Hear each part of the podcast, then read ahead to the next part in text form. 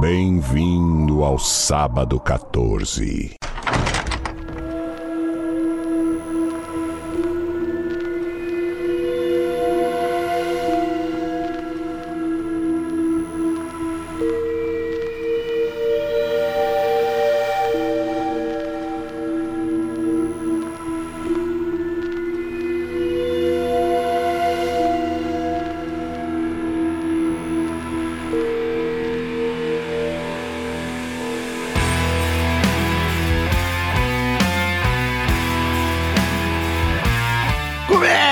Agora mais um episódio do podcast Sábado 14, esse podcast de cinema dedicado a filmes de terror, suspense e correlatos. Eu sou Romulo Costa e aqui comigo Marcel Fitz. Bem-vindo, acorrentados! E temos aqui a refeita Patrícia Giovanetti. Aonde? Não sei. Ué, tu, só é, remendada. tu é nova em Jesus Cristo, Paty. Tu é remake ou tu é reboot, Paty? Porra, cara, só só remendada. Não, não, não, não, gente. Reboot ia ter que ser um nenezinho de novo. É verdade. Queridos ouvintes, se você gosta do trabalho do Sala 14 e quer ter acesso a episódios exclusivos, quer assistir filme com a gente, quer acompanhar as gravações, estar num grupo do Telegram, acesse orelo.cc barra sábado 14 ou pesquise por sábado 14 no aplicativo do Orelo e lá colabore conosco com um valor mensal que couber no seu bolso. Está nos ajudando muito, a gente agradece demais e as recompensas são divertidas. Lembrando que a gente fala de todo filme com spoiler, então se você não assistiu, venha por sua conta e risco. A gente vai falar do filme inteirinho sem se preocupar. E quem quiser ter seu e-mail lido no final do episódio, mande para contato@sábado14.com.br. Vou lembrar hoje também, nos dê essa força no lugar onde você escuta, a plataforma que você escuta o podcast, você tem como dar um curtir, como uma avaliada, cinco estrelinhas. Faça isso, que nos ajuda a ficar destacado. No Spotify é cinco estrelinhas lá. E nós estamos, e nós estamos em todas as plataformas. Todas, até no Todo, até Amazon no- Music. No Amazon Music, nós estamos no Apple Podcast, no Google Podcast, no, e, Deezer. no Deezer, assim, ó. Então tá Todo de lugar. barbada. Se você usa todas essas, vai lá, nos procura, dá uma estrelinha lá Todas. mesmo. Em todas. Ah, não custa nada, cara. Só vai lá. Eu Isso escuto o podcast em três lugares diferentes. Olha aí, Meu, um, terço, um terço em cada lugar, né, Paty? Não, o episódio mesmo. E estamos aí hoje para falar de um filme que a gente começou a franquia lá no Lá início, nos primórdios. 2020 ainda, eu acho. Não, 21. Não, 20, Já 20, era 20. Não, 21? era 20, 20, 20. Foi qual era? É o. Sets? É o Sets? Por aí, Hellraiser, a gente gravou do primeiro Hellraiser lá de 87, se não tô Tá certo? me enganando de ano. E a gente não fez mais nenhum, nenhum da sequência, porque a gente já sabia na época que, ó, vai sair um filme novo, então vamos segurar para gravar do lançamento. Estamos aqui finalmente, que distribuiçãozinha bizonha. Bem merda. Distribuição bem merda. Mas já falaremos sobre isso, então estamos finalmente aqui para falar do Hellraiser Renascido do Inferno de 2022. É o reboot da franquia.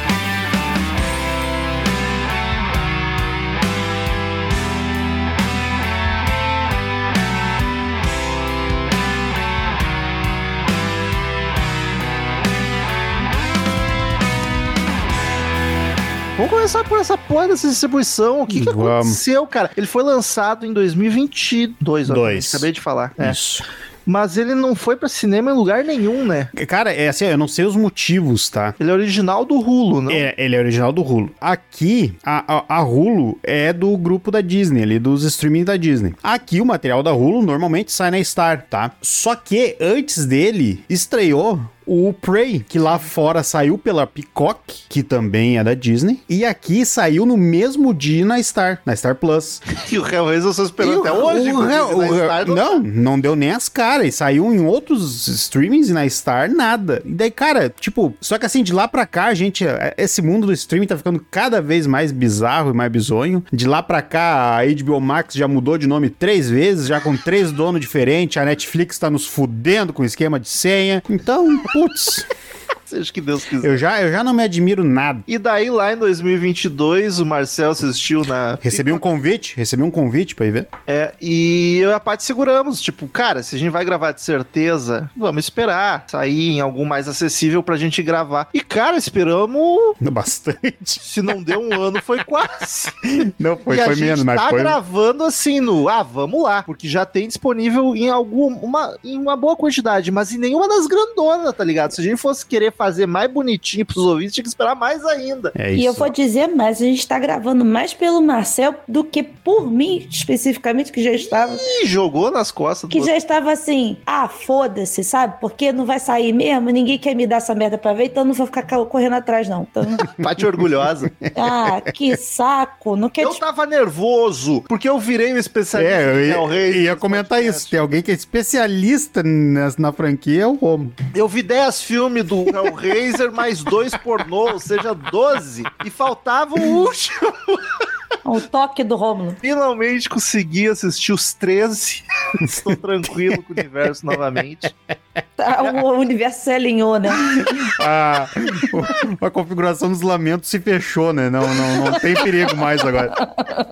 Ai, mas eu, assim, eu sou especialista entre aspas, porque do, do 3 ao, a esse último, todos se misturam na minha cabeça. Um blur. Qualquer qual, é uma, uma loucura. À minha vida com, com Nenhum Fred Krueger.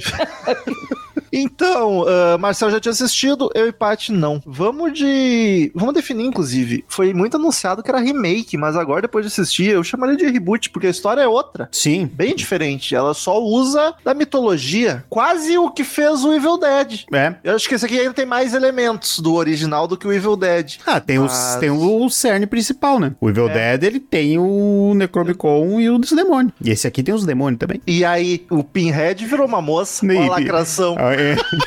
entrou, entrou a sacerdotisa e perdemos o BDSM também. Tem esse detalhe também muito importante pro filme. Vamos de ficha técnica. Vamos. Hellraiser, Renascido do Inferno, de 2022, ou só Hellraiser. Dirigido por David Buckner. Já esteve aqui, hein? Já esteve aqui de, de Vesgueio, que ele é o diretor do. Ele fez um dos curtas do VHS, o curta dos namorados de férias lá. Que é bacana, um dos Que é um, é um dos melhores do, do VHS1. E ele fez outras, outros filmes de. Esqueci a palavra, cara, do. Quando é um monte de curta. Antologia. Antologia. E fez o que eu gostei muito, O Ritual, sem o Anthony Hopkins. No roteiro nós temos uma cacetada de gente. Ah, ben Collins e Luke Petrowski. Caraca. Errei feio os nomes. Sem muita coisa de peso no- nas costas desses rapazes. E no elenco nós temos a Jamie Clayton como Pinhead, que fez. Maravilhosa. Sense8. Eu não, eu não assisti mais nada com ela sem seu Sense8. Vou dizer, hein, o elenco desse filme é bem ruim, mas a Pinhead... Ah, ela tá, show. maravilhosa. Tá ela tá show. maravilhosa. Eu não acho bem papel- ruim. O papel não exige também, né? É um robô, basicamente. É, e- e- mas ela os, ficou massa. ficou. Putz, ah,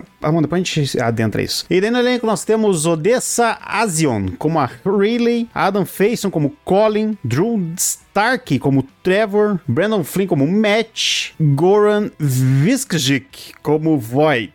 E grande elenco. Grande médico do IAR. Ah, é? Eu tinha uma cara de que eu já tinha cruzado pra esse cara em algum lugar, mas não. não... É, Ele trabalhou no plantão médico. Já vou dar sinopse antes da gente falar de elenco, então. Um ricaço, um colecionador de arte milionário, quer abrir a Oculto. configuração dos lamentos porque ele quer, quer prazer. É, é o erro de todos, né? Todo filme. 11 filmes é sempre a mesma ladaia. Ah, eu quero prazer. Todo mundo Aí- quer se divertir e no final consegue. né? É, mas isso é meio que uma trama secundária, porque nesse tempo, um casal de jovens fudidos que querem grana acabam roubando a configuração dos lamentos pra vender, porque nem sabe se tem valor, mas ah, vamos tentar vender uns Zé Droguinha, e daí acabam mexendo, né? Porque como a gente falou no primeiro filme, tu esbarrou naquela merda lá, Respirou mais forte, ela se abre. toda. Coração dos Lamentos, vulgo caixinha. É, e daí ela se, se mexeu ali, tá envolvido com o demônio, aí não tem como fugir. Tá parecendo aquelas essas trades agora que estão fazendo aí da, da pessoa encostando na outra e aí passa o filmezinho do futuro Pô, dela junto, muito assim. bom. cara, elenco, eu achei muito ruim. Nossa. muito ruim. O casal de namorados, princípio. Não, o casal, o namorado, entanto, os irmãos, a guria e o irmão dela. São horríveis. Nossa senhora! O irmão eu não cara. achei, cara, o irmão eu não achei tão ruim. A guria é bem Eu complicado. achei o pior. Eu- Sério? Tudo que ele falava parecia assim, ó. Decorei esse texto concentrado pra não errar Mas, mas o restante da galera ali, o namorado dela eu achei bacana, o Void eu achei bacana, mas o restante eu concordo. Ah, o, o, o namorado do. ah, o cunhado da mina e a colega de quarto deles lá é. Nossa, é- ela só se salva porque ela tem uma das cenas mais foda do filme, mas o restante. Pá, é A atriz que lamentável. realmente boa ali é, é a Ria Ebbs, que é a, a governanta lá que trabalha no Succession também, que ela sim é atriz boa. De resto, Mas mal aparece também, né? mas por isso, era o ela é boa. de grana pra pagar.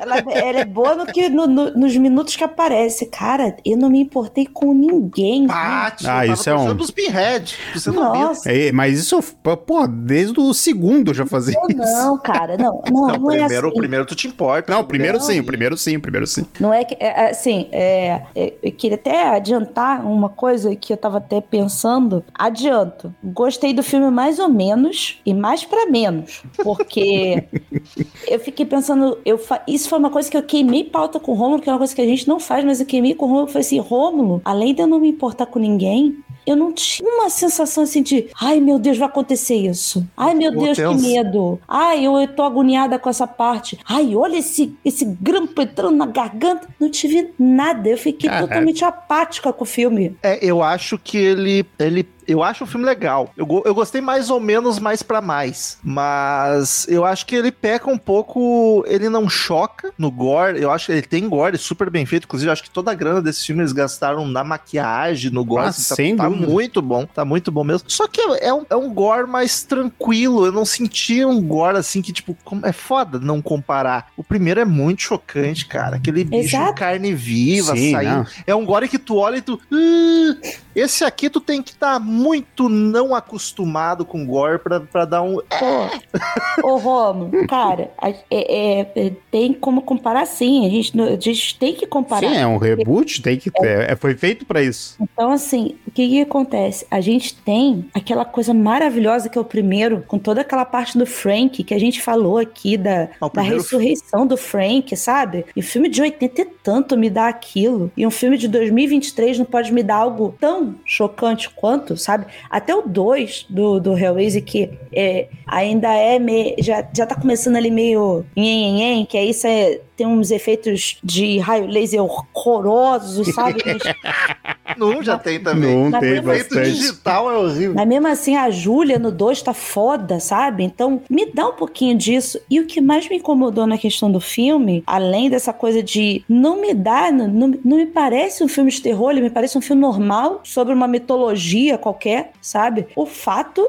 da porra dos, do- dos cenobitas serem horríveis. Não tem um cenobita que tu fala, puta merda, que cenobita tá foda. Caralho, não, eu eu, gostei de todos- todos, mas. Eu odiei todos, todos. Nossa, eu Achei achei, muito. eu nossa. achei eles muito fantasia, muito. Não tinha nada de chocante neles, sabe? Aquela mulher do. que é meio japonesinha, a, a cenobita japonesinha, parecia, sei lá, uma duende do, da fada da, da Xuxa, sabe? Não tem Caraca, nela. Eu, Ah, eu esteticamente, eu, acho esses os melhores cenobitas já E você tá maluco. Eu o primeiro é do muito mais acima. Muito mais. Aquelas. A, a, a cenobita do primeiro, que é. O A primeiro era até basicamente o rosto, só isso que mudava. Mas, pô, que ela tinha um negócio na garganta, o gordão, era muito mais chocante do Esse, que isso. cara. e- eu achei que a. era só gordão. Eu, a- Mas ele era nojento, ele era disgusting, sabe? Tudo, eu, eu, eu achei que esse filme não. que eu ia me incomodar pela falta do, da temática do BDSM nos cenobitas. Eu sinto falta. E, cara, pra mim passou batidaço. E isso foi uma das É coisas. parte do prazer. Mas, não, dor, eu tá entendo, eu entendo, e eu acho também uma parada Fugiu. importante, mas o, o design deles eu gostei tanto que me, pe- me pegou muito sur- de muita surpresa essa parada, tá ligado? Tipo, porque eu- quando anunciaram ele, tava pensando, tipo, putz, é um filme que vai ser direto pra streaming, tá ligado? Tipo, vai ser uma bosta gigantesca. Daí começou a ser as primeiras imagens do Pinhead. Já, pô, o Pinhead ficou foda, gostei. Só que não tinha saído nenhuma dos outros ainda, sabe? Eu fui ver, eu, eu também não fui atrás, eu acabei vendo os outros no filme e eu gostei, putz, de todos também. Achei, achei o design massa, achei muito tri a questão de vez deles investirem na, na questão da roupa, de ser a própria pele e tal, dando as voltas e tal. Achei isso muito legal do design. O único, pra dizer que eu não gostei de nenhum, o único que eu gostei foi aquele do finalzinho que corre, que ele era o que mais ou menos o Voight estava se, se, se transformando no. Era da boquinha, não? É, não, que ele tem um Não, negócio que prende que tem uma os pele, dele, tem uma pele na cara. que vai puxando ele. Mas assim, eu achei tudo muito simples e me incomoda bem a coisa de fugir do, do BDSM, porque isso tá dentro da mitologia do Hellraiser, essa coisa do, da ligação do prazer e da dor, do, da questão da busca pelo, pelo acima e tal. Então, eu não gostei dos cenobitas, isso me incomodou muito. E outra coisa que me incomodou para um caralho, eu gostei da Pinhead, achei foda ela, muito boa, tem um formato de cabeça legal, inclusive, é a porra não ser prego, é, é, é alfinete de vó com bolinha É de alfinete. pérola. Eu não me incomodou porque me deu uma aflição o fato dela tirar e aquele negócio ser gigante. Então aquele troço tá no meio do cérebro cravado. Eu Eu não- achei muito foda. Eu achei, eu achei ridículo, porque eu queria ainda o, o rústico, sabe? Porque eu acho que combina com a questão do, do que eles são. Pô, pegar um negocinho de madrepérola na, por, na ponta, sabe? Me incomodou. Parecia que a minha avó tinha soltado as agulhas dela no, no- em casa, Na os cabeça de alfinetes alguém. dela e botaram na cabeça. Alguém não se comportou na casa da velha. Pô, então Mas é o Pinhead, não é o Nail. Nailhead.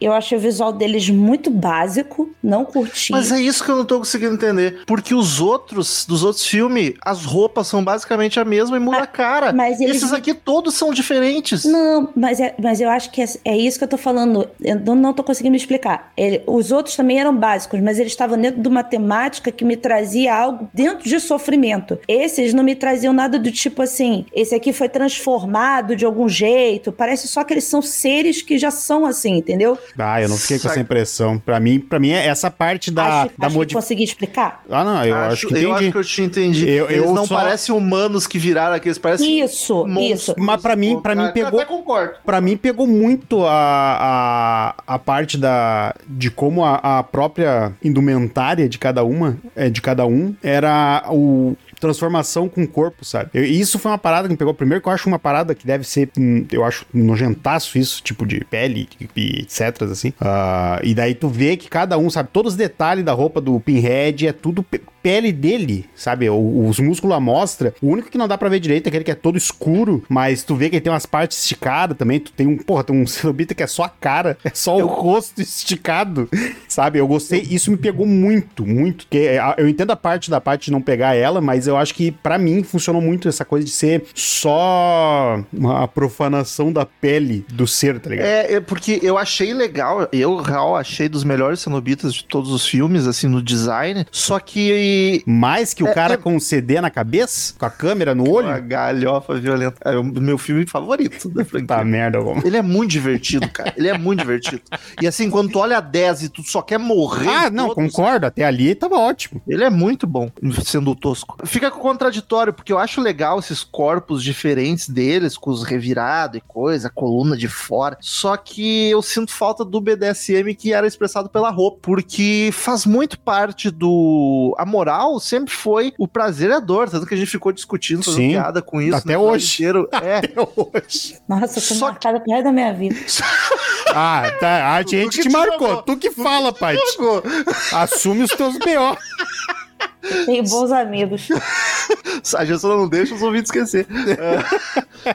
Só que eu até entendo nesse filme, porque esse filme ele tentou fugir de só prazer e Não, dor. e ele, e ele, e aí que tá. Ele não. outro conhecimento. É, Sim, ele não aborda, sentido. ele não aborda a parte do a parte sexual dos cenobitas no filme, sabe? Ele, ele faz É. a lore, ele tem dentro da lore ali que tem todas as configurações ali do que a Acho legal esses que a, de que, o, universo. que, Eu a, acho que a caixa demais. tem. ah, ele tem até a parte dos prazeres que eles comentam, que é uma das configurações lá. É, aqui o que o milionário escolhe. Não, ele, ele pede a das sensações, não é de prazer. Ele pede sensações, que foi dor, olha só. Tem essas dor. duas opções, né? mas quase a mesma coisa. Não, tu tá louco. Não, então tô louco. Mas é aí que tá, eles não martelam na questão que no outro é total. A história começa com o cara querendo, né? O Frank, a gente sabe o que, que o Frank tava procurando. E nesse aqui ele não aborda, sabe? Então, tipo, eu, eu entendo a falta, mas pra mim não me incomodou porque eles não martelam nisso, como no primeiro é martelado. Se fosse uma mistura, se eles quisessem fazer o ricaço putanheiraço que nem o Frank, daí ia ficar muito estranho. Mas, Mas ele- era pra ser, Mas porque ele era. tava atrás de prazer. Ele escolheu Sensation, que é o prazer. São seis: é vida, é conhecimento, amor, prazer, ressurreição Ah, e que pra mim poder. eu tava pensando no amor. Mas ele pediu outro, ele pediu sensação, que era prazer. Eu tava pensando no amor. E eu curti a mudança, que foi o que eu criticava nos 10 filmes, que agora virou oficial. Que um personagem fala: Não importa o que tu escolher, tu é sempre se fuder. Ah, isso Ah, é Sempre ser, é con- é ser consciente, né? Ser consciente. Mas aí que tá. Eu, eu, eu adorei isso também. Só que, baseado no primeiro, não tem como o Frank saber que ia ser aquilo. Porque, tipo, os, os cenobitas estão lá pra aquilo ali. É prazer pra eles. Nesse aqui, só estão cumprindo o, o que manda. Eles são empregados. No, no outro, os outros, eles queriam dar prazer pro Frank do jeito deles, entendeu? Eu, o, eu acho que, que a questão toda do, do filme, pra mim, é que tudo bem, eu até concordo com vocês nesse sentido do. Já que tá fazendo um reboot, né? Trazer uma forma diferente de apresentar as coisas, ok, tá bom. Mas eu ainda acho, o que eu tava tentando explicar do Cenobita, que acho que o, o Roman até pegou, que o grande ponto que esse filme traz, como vocês acabaram de falar, que é a questão do, do não importa o que você fizer, você vai se fuder, que todos aqueles ali tiveram essa passagem pela caixa. Eles não são, não vieram do inferno, o diabo não criou eles, entendeu? Sim. Eles são seres humanos que passaram por esse processo, escolheram alguma coisa e se fuderam. E ganharam emprego. Porque o. Porque o Parabéns, o, sua carteira está o O, o Void, o Void não ia. O Void não ia. Ele conseguiu a boquinha no final do filme só. Pois é, ainda, e, e, e, e vou te falar, teste do sofá, porque foi direto pra diretoria, filho da puta, né? Então, Revirar os tão Foi lá revirar os olhinhos no chefe. Caralho, direto. Jogando correntinha pra lá e pra cá, botando alfinetezinho e o filho da puta fica preso só pra diretoria. só Foi lá? Foi lá virar os olhinhos pro chefe. Eu, é- essas são coisas que eu gostei na mudança do lore. Que, tipo, acho bacana ter essas opções a mais. Acho legal que ele deixou claro que são os filhos da puta. Que, ai, prazer. Prazer é o caralho, eles vão te fuder. E é muito massa que no Desculpa te atrapalhar, mas é só pra aproveitar que o assunto é esse, do, do que eles são filho da puta. A solução final que a, a, a Riley acaba escolhendo é a que ela sai inteira, mas é que a, a- o Pinhead não consegue entender por que, que ela tá escolhendo a normalidade, tá ligado? E eu achei isso tão legal. Era o meu terceiro ponto na mudança do lore. Ah, De, desculpa. de, tipo, a pessoa chegar lá, tá, agora tu pode escolher o que tu quer, que ó, tu fudeu um monte de gente, tu passou por isso sem, sem, sem te arranhar na, na caixinha, escolhe ela, não, não quero. Ué, não quero. Como assim não quer? Eu Como sei assim que não vocês quer? não valem Aí, nada. aí seus você fala assim, depois de 10 filmes, ué, podia escolher? Podia, tinha, tinha opção.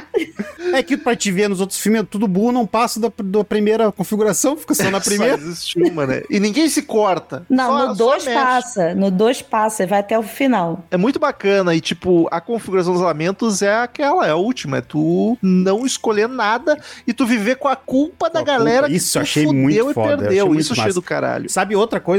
Não, tá, outra coisa que eu gostei muito e me deixou muito feliz com o filme. Mas eu É. falei o primeiro e o terceiro Ah, ponto. tá, desculpa, fala o segundo então, perdão. Não, e o segundo era de. No primeiro funciona o Frank ser um cara só muito tarado que foi atrás de mais prazer. Mas eu acho mais convincente e mais legal ser um milionário que tem tudo à disposição. Ele Uhum. pode. Puta, ele tem pessoas à disposição pra tentar todos os prazeres e recursos. E daí, tipo, ah, quero mais, quero mais, nada não me agrada. consegui. É, Mas quem garante que aquele- o Frank não fez tudo isso também, É. cara? Calma. mas sem grana é mais difícil. ah, né? mas o cara daí que vem a criatividade do cara. Mas É, por mas- isso que ele chegou naquele nível de ser pobre, De Romulo. morar, morar mendigão. Morar Perdeu mendigão. tudo vivendo de aluguel. Ah, tu acha que ele na- comprou, ele comprou a porra do, da configuração como? Trocou por favor sexual com o velho lá? É, mas aí o, o primeiro Não filme duvido mostrou. também, né? Você pode, você pode fazer uma massagem no meu dedo mindinho? O primeiro filme não mostrou, esse fala. Não, sim, sim. e, e eu achei massa, ser um cara que, tipo, tá, eu vou ir atrás de, do mais prazer possível, por isso ele querer abrir. Eu acho um pouco zoado esse lance de tu ficar. Tem que abrir a caixa, passar pelas configurações sem se cortar. Porque se tu se cortar, tu, tu fica. Não, tu, pode, tu pode se cortar, só que tu, a, a- pelo menos com a Relay, o Pinhead faz. A Pinhead, ela, ela eh, dá a moral que assim, ó, tu se Mas só deu essa cortou. opção pra ela. É, né? Não sei. É, Os outros não isso. perguntam nada. Isso que é foda, tá ligado? Ah, mas daí vai da negociação, né, cara? Então, O pessoal tem que não é, não é, não é seguindo regrinha assim, tipo, vou- te cobrar tanto. Vamos negociar. Eu aqui, acho que tu não- ideia. Tu não pode te cortar. E daí. E É, tanto, aí- que o, tanto que o Void tá, fica passando a perna no. Termina, inicia o filme com ele passando a perna no, no boyzinho lá. É, só que ao mesmo tempo tu vai ter que ter gente se, se sacrificando ali. Isso que ficou um pouco confuso, tá ligado? Tu tá, eu tô com a caixa aqui, mexi nela, não me cortei. Aí eu vou ter que dar pra outra pessoa mexer e se cortar pra ela ser Foi o que ele puxada fez? até eu chegar na cesta. Cara, a gente sabe que é só espirrar forte que ela abre. Daí te chama, passa a perna em meia dúzia de gente, tá feito. Sim, Consegui. mas como é que tu sabe essas regras? Conseguia. Ah, mas aí que tá, mostra que ele pesquisava, que é que a Riley vê tudo na casa dele lá. Que ela pega todo, todo o papel, a papelada que ele tinha- fez ele e tal. Tinha, ele já tinha todo um, um- como é que chama? Uma pesquisa, ele tinha, ele gostava dessa questão do oculto. Ele já pesquisava o oculto. Ele E- era esses, um véia com- excêntricos, É, esses rico, rico excêntrico rico que- excêntrico. Mas acho um, eu gostei muito mais do que do primeiro nesse sentido de ser um milionário que é aquele clássico. O que dá de presente pra alguém que tem tudo, né? Vou dar uma máquina atravessando ele, não deixando em paz.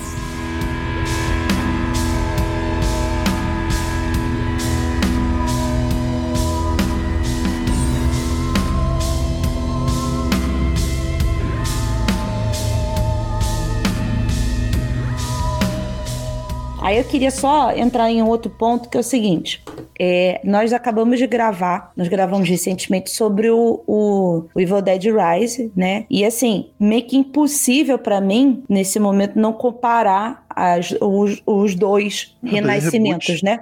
Os dois reboots. Porque é o seguinte, a gente inclusive falou sobre isso no, no do Evil Dead, do que, que caracterizava e tal. E eu achei um puta avanço no, na questão da franquia do Evil Dead, fugir de vários estereótipos, é, porque esses estereótipos não faziam a diferença para a história, né? É, o que faz a diferença pro Evil Dead é ter o, o livro, a forma de chamar o demônio, a forma como o demônio se comporta e tudo isso. E eu achei muito, muito bom muito boa coragem de trazer vários aspectos que o Hellraiser tinha que ter tido o culhão de fazer, porque esse era um filme pra fazer. Porque o Evil Dead, se você parar pra pensar, ele não é um filme que ele exigia o gore que foi feito nele. O Hellraiser exigia. O Hellraiser tinha que ter mais culhão pra fazer coisas mais é, O afetivas, O sabe? Hellraiser é os jogos mortais da época, né? Nesse sentido Ele de tinha torture porn. ele tinha que ter coisas mais aflitivas, ele tinha que trazer mais um pouco disso. Ele, por isso que eu falei que ele para mim parece mais um, um filme de mitologia propriamente dito do que um filme de terror, porque quando eu penso nesse tipo de, de, de sentido de sofrimento, de, de gore, de agonia, eu me lembro do primeiro filme automaticamente, por tudo. E porra, a gente tá em 2022, dinheiro, sabe? O ano dele, né, no caso, 2022, dinheiro, eles poderiam ter investido muito bem nesse sentido e mostrado um pouco mais dessa questão de sofrimento, entendeu? Acho que perdeu muito tempo nesse roteiro de família, amigos Então, e blá blá blá. O- e o que mais me irritou no filme foi toda essa questão dramática que quiseram trazer pra uma coisa que não precisava. É, eu, isso, isso. A, a Porque da- esses da dois parte, plots, tá ligado? Não, da parte do, do Gore, eu realmente não, não me incomodei pelo restante que ele apresenta. Eu acho que, pra mim, passou de boa, assim, não me incomodou. Mas o que me incomodou foi a essa parte do roteiro. Eu acho que ele tem. Não chega a ser uma barriga, porque pra mim não me cansou, mas só achei totalmente desnecessário, sabe? Todo o rolê da mina com o irmão. papapá. Se fosse, tipo, se tirasse todo esse rolê do irmão e fizesse, sei lá, o namorado dela sendo machucado pros dois tentando roubar. Não, sabe, tipo, toda. Sabe, eu sei que eles colocaram essa galera pra ter gente morrendo que não fosse a protagonista. Cara, eu não aguento mais filme onde eh, se Ah. baseia em os, os personagens duvidarem da protagonista quando Ah, é sim, algo que o nossa. espectador sabe que é real. Isso já cansou. Tipo, se quer fazer ficar na dúvida, deixa a gente na dúvida também. O remake do Evil Dead fez isso. Eu já vi 12 filmes de Hellraiser, eu sei que é Pinhead, eu não quero ficar meia hora vendo ela tentar convencer os outros que não é droga. Mas sabe, sabe que ela convencendo, eu não gostei também. Mas ela tendo o- a experiência primeiro e ela ficando na dúvida, eu achei legal, sabe? Toda, Sim, toda, mas toda ela, aquela assim, um primeira noite, toda aquela primeira noite dela, eu achei muito massa. Eu, eu, eu Mas- achei muito fraco nesse sentido. É, eu tô cansada de filme que, que tem uma protagonista. eu Vou, agora eu vou. Vai lacrar, vai Vou lacrar. lacrar? Tô sentindo lacre. Eu tô cansada de ter protagonista feminina. Branca, tinha que ser preta, filho. E gorda, caralho. Chega de porra de gente magra nessa merda. O cenobita com corpos reais. Caralho. Pô, já tinha no primeiro, né? E a Paty achava nojento. O, Ó, vamos invertida agora. o, mas achar nojento é uma coisa, achar ruim é outra. Exato. Se achou Exato. nojento é porque funcionou. Então. Mas sério, eu tô cansada desse, desse, desse, dessa historinha de a protagonista feminina que é desacreditada e que aí tem um cara do lado dela que, porra, não, tô contigo, e aí, ai meu Deus, você me traiu. Você tava comigo nisso porque você me trouxe pra isso, que não sei o que lá. Ah, cara, por que, sabe? Eu, eu acho que se fosse mais só o, o- a questão dela ser drogada sozinha, sabe? Uma pessoa que tá enfrentando problemas com drogas e tem ali o núcleo dela com o irmão. E aí ela, porra, sei lá, ela tá louca querendo comprar droga e não sei, de alguma forma encontra a fortuna de alguém e rouba aquela caixa. Mas precisava ter um namoradinho. Olha, eu, eu te amo, eu vou trazer você Não, pra e o- isso. Aí no, aí no final ele tá macumunado Cara, com é, ricaço. isso Ah, aí, isso aí foi outra parte que eu achei, ah, assim, ó, não E o cara ainda se arrepende. Aquela altura tipo, não precisa, sabe? Tu carregou isso até o final do filme. Deixa o cara só ser gente boa com a mina até o final do filme, tá ligado? E finge que, só- que ele s- também não sabia daquilo. É, vamos, putz, vamos não, porque, não, a porque o cara não muda nada. E daí tu fica assim, tipo, ia ser muito Ele mais interessante piora. pra história eles realmente terem caído de graça no, no- na configuração. O Void tá de graça esperando alguém salvar ele de alguma forma, porque não pode sair de casa com aquele relógio atravessado no- na barriga. E, sabe, tipo, eu, eu para mim, assim, tipo, pra mim a única. A- a- a coisa que mais me incomodou foi essas questões de roteiro, assim, tipo, de botar coisa desnecessária pra fazer o plot andar, sendo que são desnecessárias, tá ligado? Eu, co- como filme, eu acho ele um filme ok. Roteiro tosquinho, mas com coisas boas. é, Que, tipo, vira um filme. Não acho ruim. Não, não é daquele. Nossa, é um filme. Tá, é legal. Dá pra se divertir. E eu acho o primeiro exatamente assim. Eu- Se, a gente, se a gente tirar nostalgia, blá blá blá. papel. Ele é um filme tosco primeiro. O roteiro primeiro é tosquíssimo também. Só que o primeiro tem um fator muito importante que ele criou esta porra de universo. E pra mim, eu me joguei em 13 filmes do Hellraiser porque o universo é foda, Eu tá acho isso ligado? muito engraçado, do fato de tu ter se jogado. Porque que o jogado mesmo. universo, O universo, pandemia, eu precisava me ocupar.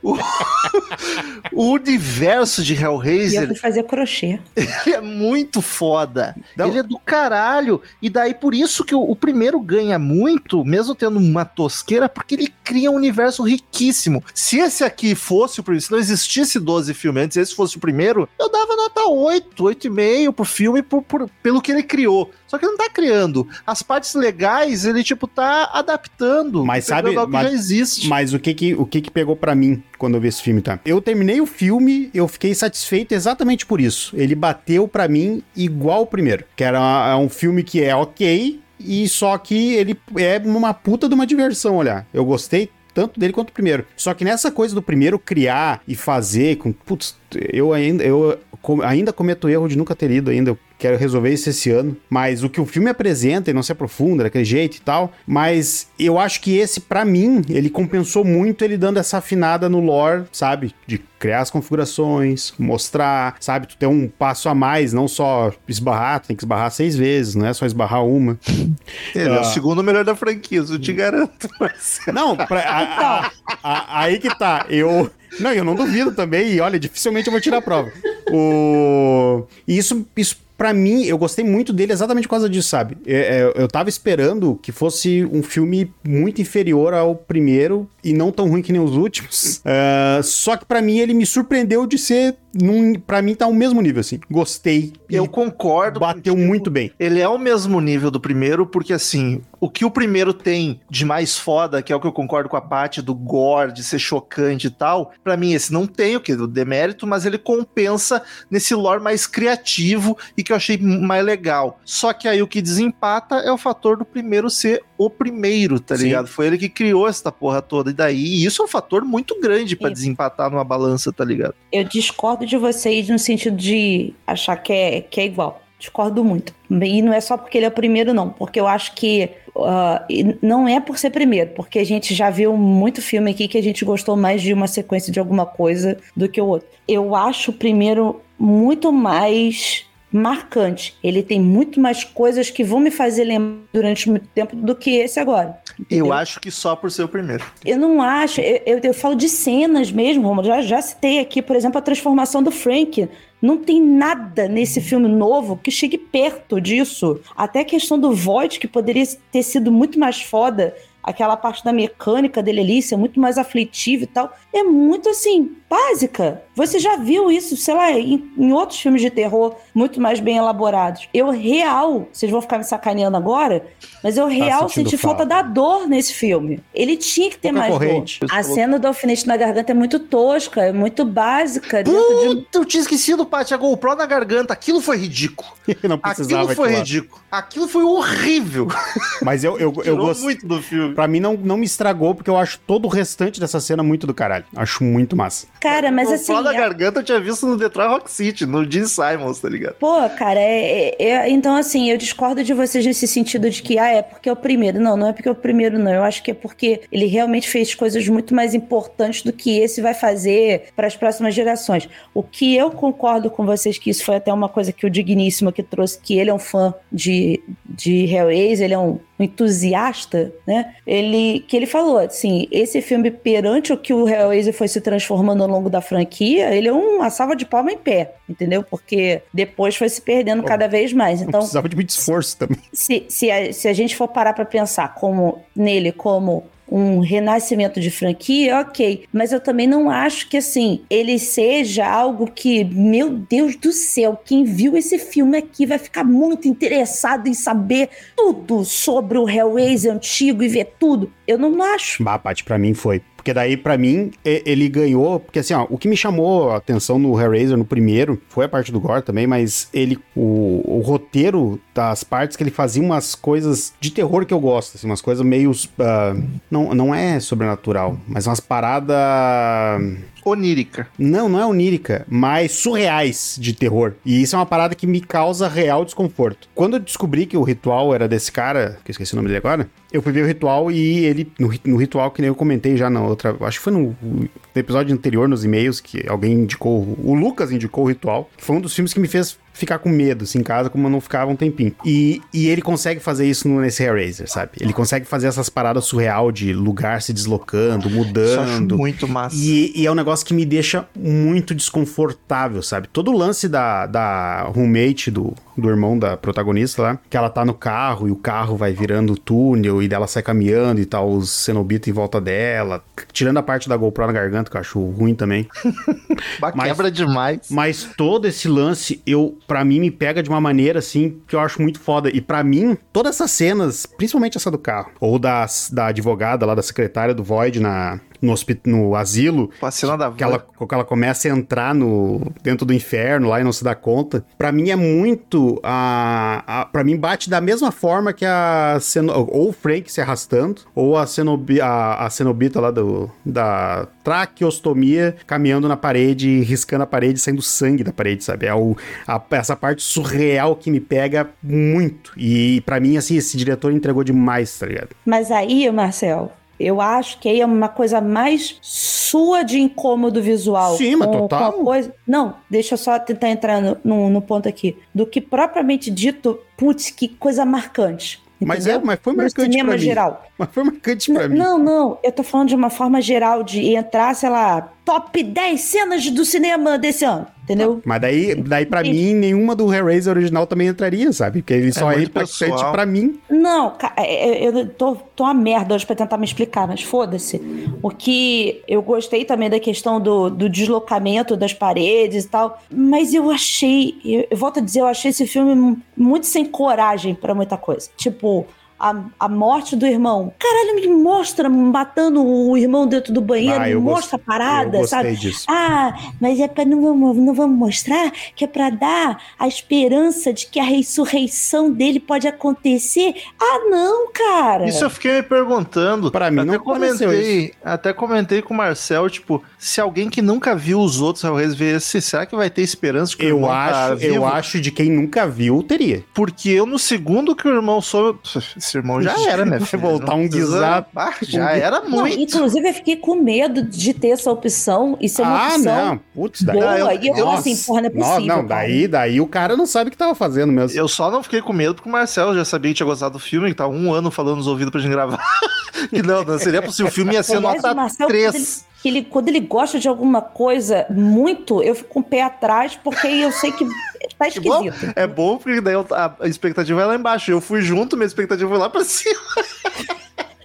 Mas, eu, mas eu, eu, eu volto a dizer, é, é, esse filme não funcionou pra mim no sentido de, de, de ser algo marcante. Eu achei, achei legal a coisa da, da, de explicar a configuração dos lamentos, porque o 2 ele dá uma pincelada muito leve nisso, ele não conta o que, que é cada o que, que é cada configuração, mas ele vai mostrando a configuração das caixas, da, da caixa, né?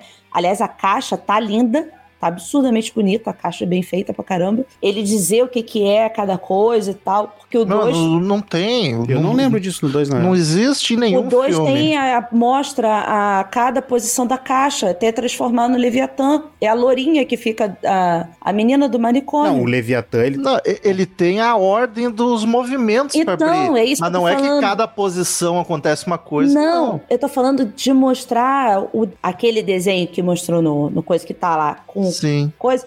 Ele no 2 aparece cada uma daquelas formas, entendeu? Uhum. Não tô dizendo, por isso que eu disse, aqui ele me trouxe, me disse o que que era, o que que tava acontecendo, que no 2 não faz isso, só mostra a forma, entendeu? Então, ele ele nesse sentido, aí a gente vai entrar em, vai ter muito e-mail dizendo: "Ah, mas no livro é assim, no quadrinho é assim". E assim, ah, foda-se. não, não li nada, não vi nada. Eu tô só comparando com os filmes antigos. Porque esse daqui, ele me parece que ele tentou puxar um pouco da história do 1 e do 2. Ah, não, total. Hellraiser. Ele é um reboot, mas é muito baseado no 1 e no 2, assim, tanto na questão do, do problema, do problema familiar pra fazer o plot andar, da questão do próprio Leviatã ter, da questão do, de ter esse contato por mais tempo dentro do inferno, que no primeiro é de vez em quando que acontece, sabe? Ele mistura bem os dois, da questão de um, de um humano no plot virar um cenobita, sabe? Agora o lance ser marcante é foda, de, porque a primeira é, par- é pessoal, e eu ainda acho que se invertesse esse filme que a gente assistiu tivesse saído em 87, a gente já tá falando dele como cena marcante, e não do de 87. Porque o de 87, se eu paro pra pensar, tem a transformação do, do Frank, que é, que é o que marca mesmo. E só, ele é muito besta. Pra mim não é nem a transformação, pra mim ele se arrastando. Eu adoro aquela cena. É, mas faz parte da transformação ali, daquele processo todo, é uma das etapas. Esse É. aqui, ele é mais palpável, ele é mais realista, ainda que o roteiro também, ah, pra que esse drama, esses personagens, ator ruim. Só que ele é mais palpável, o primeiro é muito tosco, no sentido de tipo, ah, e o putanheiro, aí ele pega a cunhada, aí depois aqueles demoniãos, hum, o mendigo, tem o mendigo, aí Tem um mendigo aquele- dragão. aqueles bom. Dragão, aqueles monstros, tipo, ele é muito tosqueiro nos 80. Eu só, dis- eu só discordo contigo na questão do Frank, que o Frank faz total sentido pra história ali. O restante eu concordo. Mas o Frank, cara, o Frank não poderia ser diferente dentro daquela história, cara. Não poderia Eu- ser a Riley naquela história, assim como não poderia ser o Frank nessa. Sim. Não tem Enfim, como. eu, eu vou acabar me repetindo. Eu acho que os dois filmes são muito. Cada um tem seus pontos altos e baixos, eles empatam. Pra, pra mim também, pra mim Só, exatamente. só que o que desempata é o fator do primeiro ser É, e daí- criado, esse original, esse aqui não. E daí um negócio que eu já E comentei não vai antes... marcar essa porra, ninguém viu, até porque a distribuição não ajudou em nada. Ninguém assistiu essa merda, também. vai passar batido com mais um, o 13 terceiro Hellraiser, foda-se. Não vai renovar a franquia, porra. Não, isso não, Não vai. vai. Não, isso não vai, E infelizmente não tinha, vai. todo, e tinha todo um tititi de que ia ser uma série com os produtores do Game of Não, a Thrones. série ainda pode acontecer. É, tá, isso é, os direitos tá bem maluquice, assim, tá, tá correndo esse risco de sair essa série também em qualquer momento. Ah, vai ser uma temporada mal feita, foda-se, a- esquecido também. O, o que eu ia comentar, que daí eu, eu dei uma pincelada antes, e, mas eu queria frisar o quanto eu realmente gostei disso, que é, eu gosto muito desde o primeiro da lore, assim, é, é cativante essa lore bonita do Hellraiser, emocionante, e eu gostei muito que botaram na mão de um cara que é foda, que diretor, que sabe enquadrar as paradas bonitinhas. Mas botaram a mão num diretor foda. Eu que meu sonho é um roteirista foda. Não, uma hora sai, uma hora sai, a gente conseguiu já o primeiro passo. Nunca teve. 13 De- filmes. depois de 13 filmes, a gente conseguiu um diretor. Agora espera um pouquinho que vem um roteiro também. 11 filmes, né? Porque dois eram pornôs que nem tinha roteirista. E um tinha história boa, um dos pornôs Tinha tinha história Tá boa. dizendo que filme pornô não tem roteiro, cara? Não, Paty, um tinha história Aqueles boa. não tinha. Não, um tinha história boa. O outro que tinha o outro do Pinhead, literalmente o Pinhead escroto, esse, esse aí não tinha roteiro. Mas o que era mais sério, tinha o roteiro, era massa. A Um- Paty um ia outro, gostar. um outro ponto. Porque é bem Hellraiser mesmo, Paty. Tu gostou nem tinha história, era só a cena. Tá de bom, 20 Marcelo. minutos. Muito obrigada pela indicação, vou anotar aqui. Mas é, É. Qual assi- streaming, qual assiste, plataforma? assiste o mais curto, Paty. Não é o mais longo. O mais longo é Tem- sofrível. Tem qual plataforma? Esse eu não nem lembro.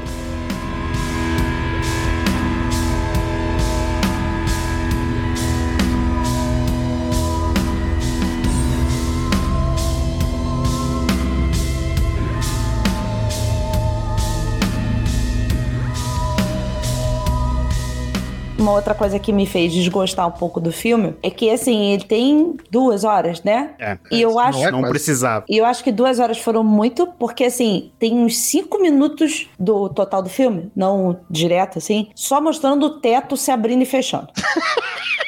As É portas. pra mostrar que é bem armada aquilo lá. Nossa senhora, sabe? Por quê? Ah, ó, esse botão faz isso, esse botão faz isso. Esse- parece.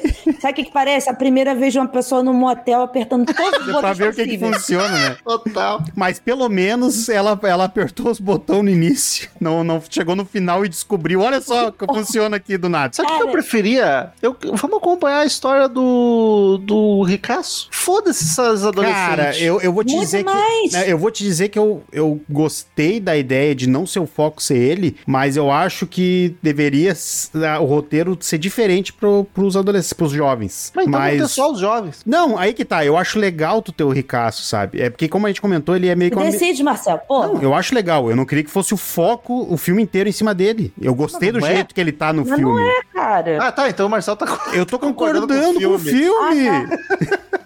É que fica Eu- nesse... eu- o que eu não gosto é o roteiro envolvendo a, os jovens. Eu achei muito fraco. É, e daí vem a questão que, por ele ser essa mistura dos dois, ele é muito a jornada do, do Frank e do pai da. Não esqueci o nome da mina agora. Do pai da protagonista dos primeiros. Dessa questão que, tipo, ele é o, o motor que movimenta o filme, mas ele não tá direto nele, sabe? Tipo, Sim. cerca ele. E, eu- e isso eu gostei do envolver o Void dessa forma, assim. E eu acho, aí eu vou voltar com a parte. Eu acho legal a ideia, ponto pro filme. Acho ruim a execução do Ricasso com aquele relógio no. Porra, podia fazer aquilo muito mais chocante. Ficou, parece uma fantasia. O cara veste o paletó com aquela porra cravada no Ele é, peito. tá E daí seis tá. anos de paletó. Eu entendo, tu tá todo deformado quando tu é um, um cenobita, porque é um negócio sobrenatural. Mas não, ele ficou naquele meio termo de tá vivo, não tá vivo, e é só um trambolho de metal que na frente tem os nervinhos que dá a leve, nossa, que aflição. Mas porra, faz um negócio grotesco de, de os personagens ver o cara e Podia, virar podia cara mesmo. de tão nojento. Eu achei muito, ali eles economizaram efeito, deixaram pra tirar. Ah, eles, é, eles gastaram só pra tirar, que ali é tudo prático daí. É, o filme podia ser mais... Não, ali no, ali, ali no Void podia. Podia, ele podia estar meio cenobita já ali, tá ligado? Ele tá um humano com um, um plástico no meio do peito. Porque o filme não te diz. Não te diz que as pessoas vão virar cenobitas. O filme não te diz isso. Não, mas Não, mas o Nenê no primeiro fala. E podia, mas podia. O primeiro tem sim essa intenção, e no segundo não, fica muito mais dois, explicado. No dois só fala. Não, a gente vai saber do Pinhead, não é nem no 2, eu acho. Não, é no Não, 2. não, é no 2 Pinhead tem o é dois. flashback. É o flashback No no dois. 2, é no No 2. dois? E daí no Mas, final ok. mostra o Shanad virando o doutor. lá. Beleza, o primeiro não tem, mas o dois tem. Mas nesse filme não te dá a entender nada de onde são essas pessoas, entendeu? E ele podia trabalhar, já, já que ele já tava fazendo a mistura do um com o dois, ele podia fazer isso. Ele já podia dizer, como o Romulo falou, bota ele meio transformado. Sei lá, o- uma parte já tá puxada, já tá sem pele. Porque ele tá ali há, há um tempão, tá há anos. Não, mas ali. aí, aí eu acho que pra mim fez total sentido. No final do filme, quem nunca viu, tá vendo ele lá. Ah, se fudeu, é O assim sim- que se torna cenobita. O sentido, fa- eu concordo que o sentido Que nem no faz... 2. Quando chega no 2, tu vê o flashback. Ah, caraca, Não, humano. não, mas então, Ron, beleza. Mas é isso que eu tô falando. Já que é um reboot, então faz o troço certo que o um e o primeiro não conseguiram transformar isso. Precisou de 50 mil outros. Então faz o troço negócio dizendo: olha, esse cara aqui agora não tá esse senhor de cabelo bonito e sedoso. Porra, sabe? O cara tava limpo demais. Entendeu? Assim, mas na parte visual, na Eu- parte de é. roteiro, pra mim tá Pra ok, mim, pra né? mim funcionou também, só Então, o mas eu tô, falando, eu tô falando justamente isso, de me mostrar ele mais transformado pra eu comprar o fato de que ele tá real se fudendo, entendeu? Sim. Mas é, que- é que a intenção ali, ele tá só se fudendo, ele não tá virando um cenobita ali. Tanto que o cenobita é, a- é só. Não é nele que quer, é o Pinhead que decide, ah, tu não gostou, então vou te dar um negócio aqui que vai ser melhor. Não, beleza, mais uma vez tô me explicando errado, mas eu queria que me mostrassem que ele tá se fudendo mais. É, é, é, beleza, tem um negócio cravado nele, que tá apertando os nervos dele, só que ele tá nisso há muito, muito tempo ali, ele não tá de um dia pro outro, não se passaram Seis anos, Um. ele tá seis anos. não tá um dia, são seis anos naquilo, era pra ele estar tá muito mais, sabe? Não passa- Enfraquecido. No filme 127 Horas, James Franco tem uma cena com um tendão que é mil vezes mais sofrimento do que Porra. toda a cena desse cara. Porra, mas daí no- também, né? O cara, a gente sabe que aconteceu aquilo com o cara. Tá, mas foda-se. É um tendão contra tu, tu, troço empalado, aí compensa.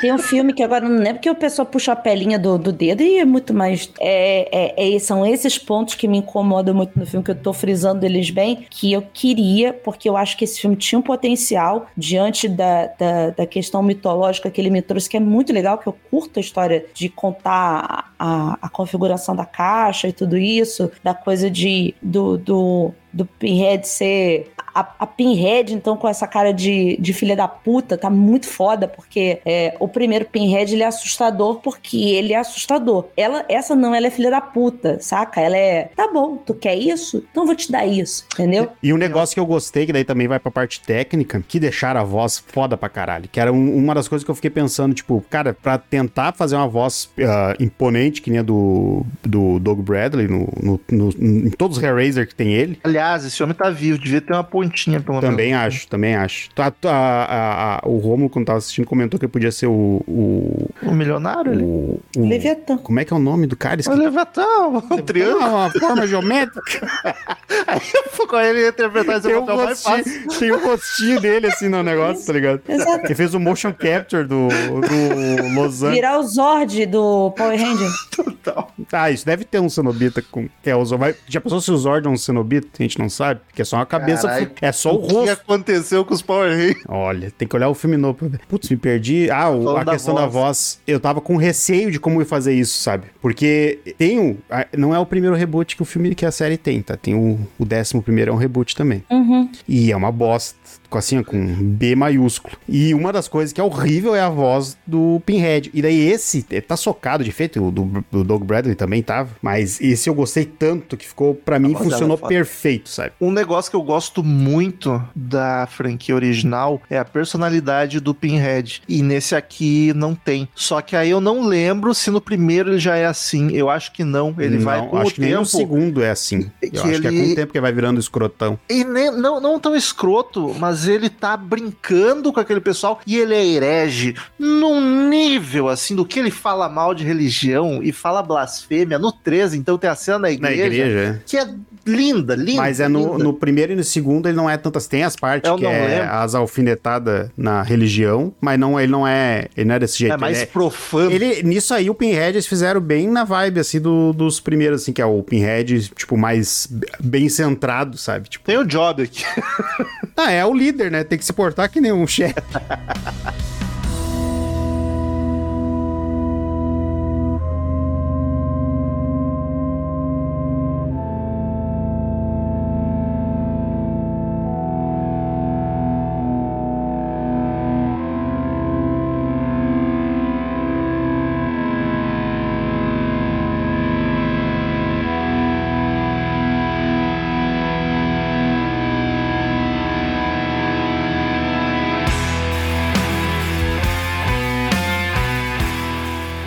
ouvintes, como de costume em todo episódio de filme, cada um de nós dá uma nota de 0 a 10, dessa vez para Hellraiser de 2022. Começa com o Marcel, que é o que tava mais empolgado. Ah, como eu falei no decorrer do episódio, eu gostei muito porque ele, pra mim, ele é um, um reboot digno do primeiro, assim. Pra mim, bateu tão bom quanto. Tem seus defeitos, assim como o primeiro tem também. E pra mim, tudo que ele tira, que ele não pegou do primeiro, eu acho que uh, ele compensa pra mim no que ele se aprofunda em outras, outras partes. A parte do que envolve a direção, em questão do terror e tudo, pra mim, é o que mais, mais impactou, assim, que pra mim entregou muito bem. Vou dar oito. Vai daí, Paty. Já falei bastante ao longo do, do, do episódio. Eu achei. É, a questão que mais me incomodou é que ele, para mim, não é um filme de terror. Eu não consigo identificar terror nele. Aqui, sendo um podcast de filmes de terror, que desgraçam a cabeça, ele não atingiu nenhum do, dos, três, dos três níveis para mim, nem suspense, nem terror, nem desgraça a cabeça. Ele só ficou como um filme mitológico mesmo. Tá, mas na comparação, né? Porque senão tu tá.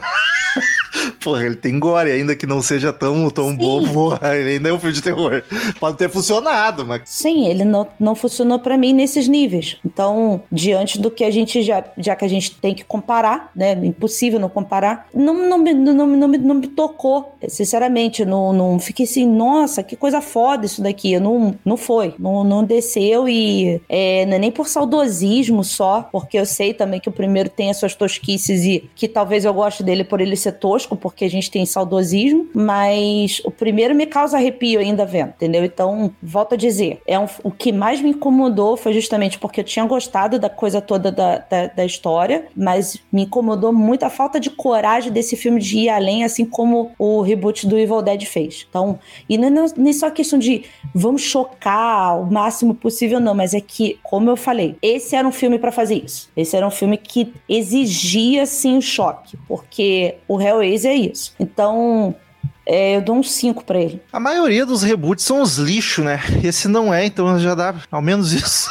já já sai da vantagem. Eu acho ele um filme legal, ele acerta em muita coisa, eu acho que ele faz melhor que o primeiro, em muitas outras coisas eu acho que ele faz muito pior. E as coisas que ele erra, eu acho que são as mais fáceis de acertar, tá ligado? Tipo, o mais difícil que é tu mexer num lore já e deixar ele mais foda, é muito mais difícil do que fazer um roteiro mais enxuto, melhorzinho, capricha mais no gore. Não caprichar o gore que tem é muito bem feito, mas eu concordo com a parte nesse sentido que ele podia ter ido muito mais além. Para um filme de Hellraiser 2023, cara, ele foi muito no, no jogou em casa, não, não se arriscou nem um pouco. O que para mim não deixa ruim, só não leva para onde ele poderia. Eu vou dar um 7,5.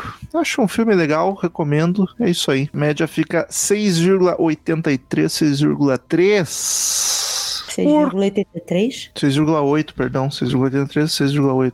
Olha, o, o, o Cláudio já ia vir puxar minha orelha de novo. Obrigado, pai. o primeiro, por curiosidade, ficou com 8,5. Tá justo. Ele criou tudo. Vamos pros e-mails e novidades das plataformas de streaming.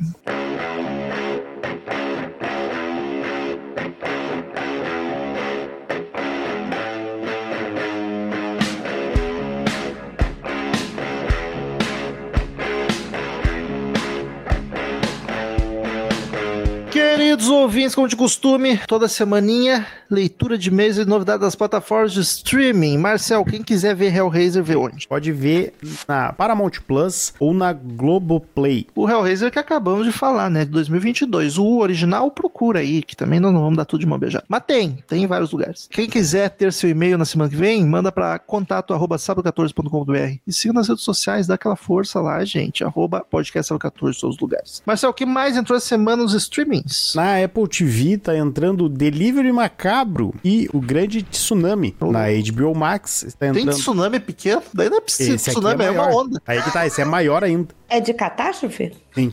Porra, se não for... É só tsunami o nome? É um grande tsunami. É possessão. Seria um plot twist foda. Não sei, vai que, sei lá, tsunami de bicho, só. Vai um monte de demônio entrando na pessoa. Pode ser. Tsunami de bicho. Desenvolva sobre isso. Escreve esse roteiro pra nós, Paty. Tem tsunami de zumbi. Tem? É o World War Z.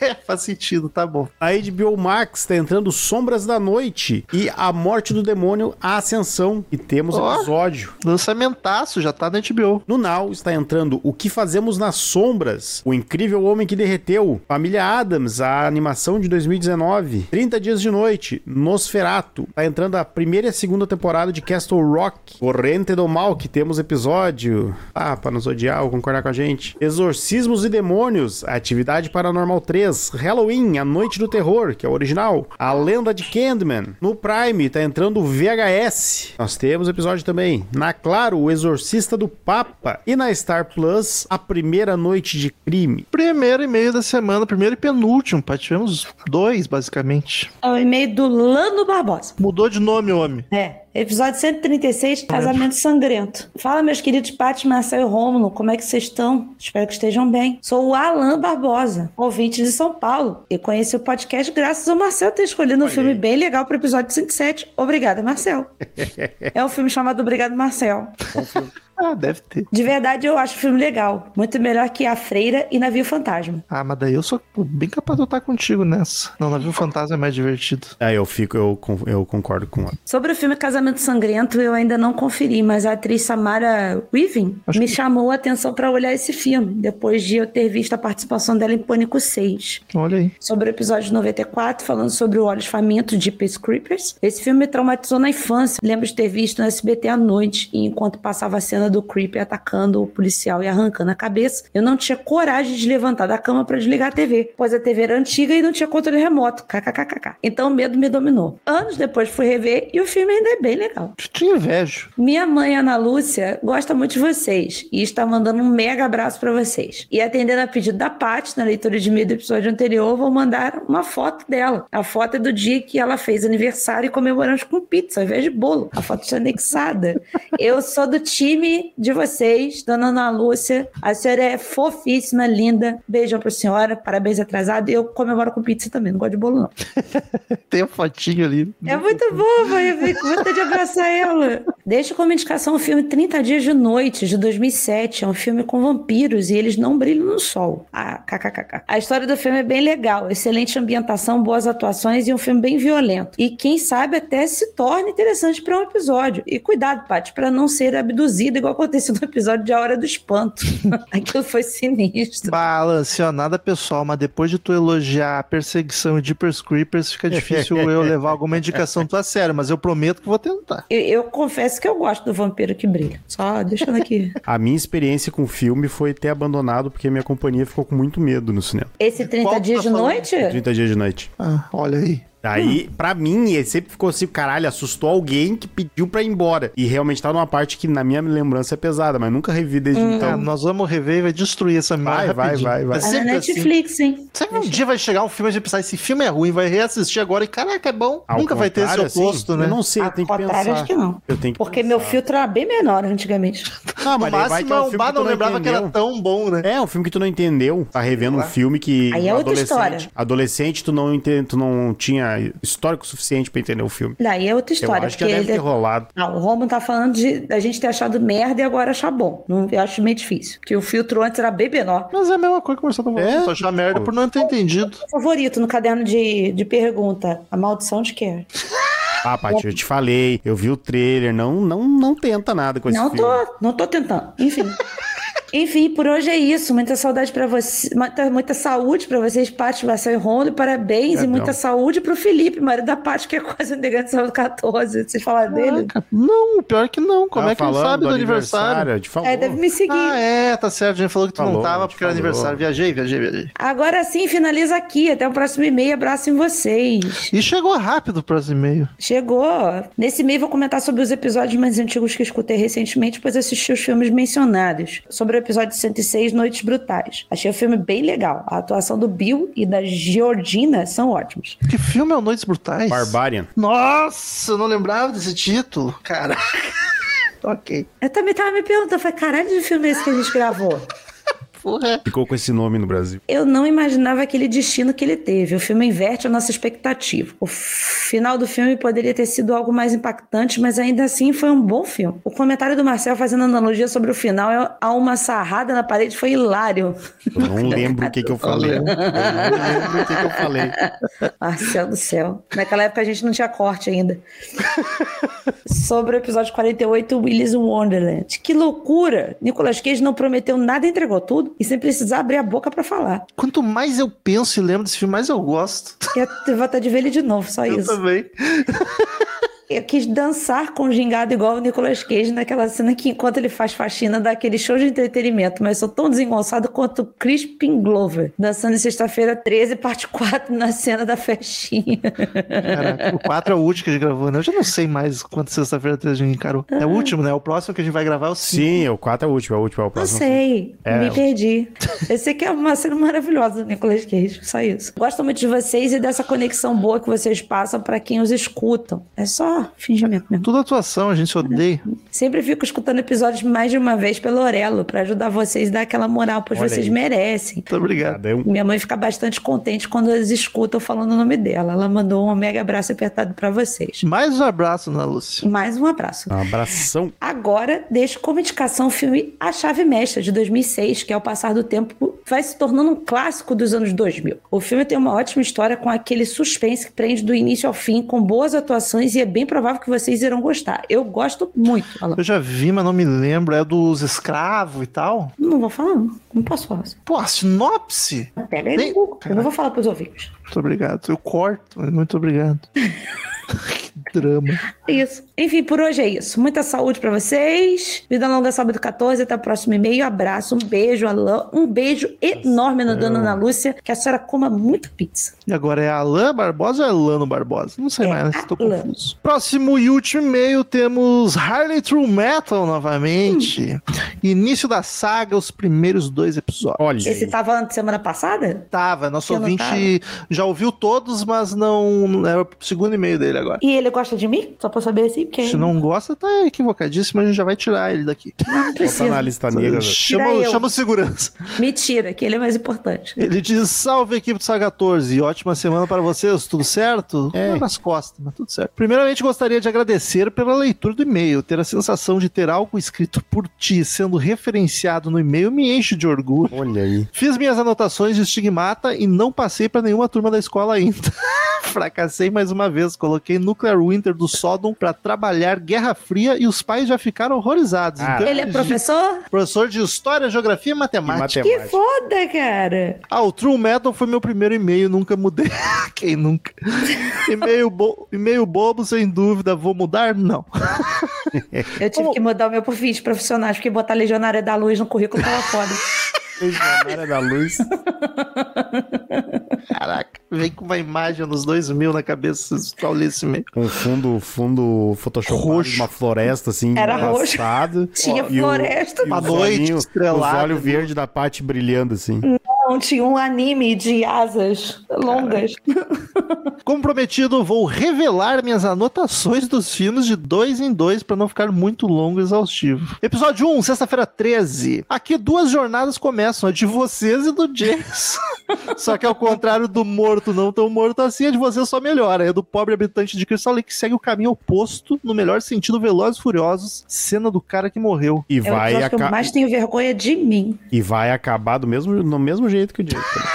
Acerca do filme, ele é um reflexo de sua época. É engraçado como um filme que passava o moralismo de quem transa morre se tornou um soft porn mais à frente.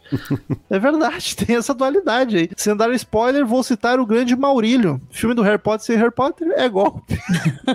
Mas é o primeiro aí, pode. Som... Ah, Paty, ele sugeriu fazer uma coisa de brincadeira e eu o Marcel botamos o desafio que ele tem que fazer, que era relacionar uma música ao filme, Ao filme, que ele sem comentar. ser trilha. E daí é que ele mandou a música Mother of Do Queen of Filth. Muito eu gostei massa. que o título já diz, porque eu não quero pesquisar a letra. Do eu álbum. Nymphetamine. Ninfetamine. Ele é massa, hein? Vou salvar pra, pra ouvir. Mas Mother of Abominations, maravilhoso. Lançado em 2004 pela banda do Danny Filth, que a propósito tem um belo filme trash, Cradle of Fear. Olha aí, isso aí era bom de notar também, pra dar uma olhada numa Watch Party. Ah, no Watch Party, sim. Com certeza. E- Episódio 2, Sinais. Antes desse episódio, eu não dava muito moral pra esse filme. Depois de ouvir a paixão a qual você se refere ao mesmo, fui assistir e gostei bem, gostei bem mais. O M. Night Shyamalan é um diretor que eu amo odiar. Ele consegue me deixar feliz e puto. Em Sinais, antes era puto. Agora mais feliz. Sintetizando, ETs não fecham com Squirtle. E ver a questão como o diretor trabalha conceitos de perder e reencontrar a fé é muito bem construído. Mas ainda mais se pensarmos se for descoberta vida inteligente em outro planeta. Seria ela criada por Deus? So, abduction was the case. que maravilha. Do Torture Squad, no disco The Unholy Spell, um clássico do metal nacional lançado em 2001. Saúde e sucesso pra vocês, forte abraço, até a próxima semana. Tem cara de eu não gostar de nada dessas músicas que tá mandando. É, o que, essa Ah, eu não conheço. os- Cradle of Future jogo que tu não vai curtir. Torture Squad é death metal, é tudo pesadíssimo. Cradle também é def. Desculpa, o, o Harley, porque eu sou sensível. É tudo, é, falou foi de Slipknot. Que é fofo. Ah, só que- é fofinho perto Só que dessas coisas. É, eles são furry. Muito obrigado, Harley True Metal. Tu não me disse teu nome é Harley, mesmo seu apelido. Fiquei Ah, vou chamar de Harley, de cometa. comenta do 14. Tomara que ele fique, que ele não vai embora e passe 85 anos. pra mandar o próximo e-mail. Isso. Cara, Marcel não leu e-mail hoje, então diz aí o que teremos semana que vem. semana que vem vamos ao baile. O rei e a rainha do baile. Vem a rainha do baile, vamos, vamos assistir, assistir não, falar sobre Carrie, a estranha. De que ano? Ups. 79? 76. Errei. Ah, está É o original, O original. Está disponível no Prime Video e para aluguel no, na Apple TV e na Google Play. Só 14 trazendo mais uma adaptação de Stephen King, porque é inevitável. O cara tem um milhão de adaptações e, O rei do É mu- terror. e muitas boas, outras nem tanto. Até semana que vem, queridos ouvintes, e tchau! Tchau. Tchau.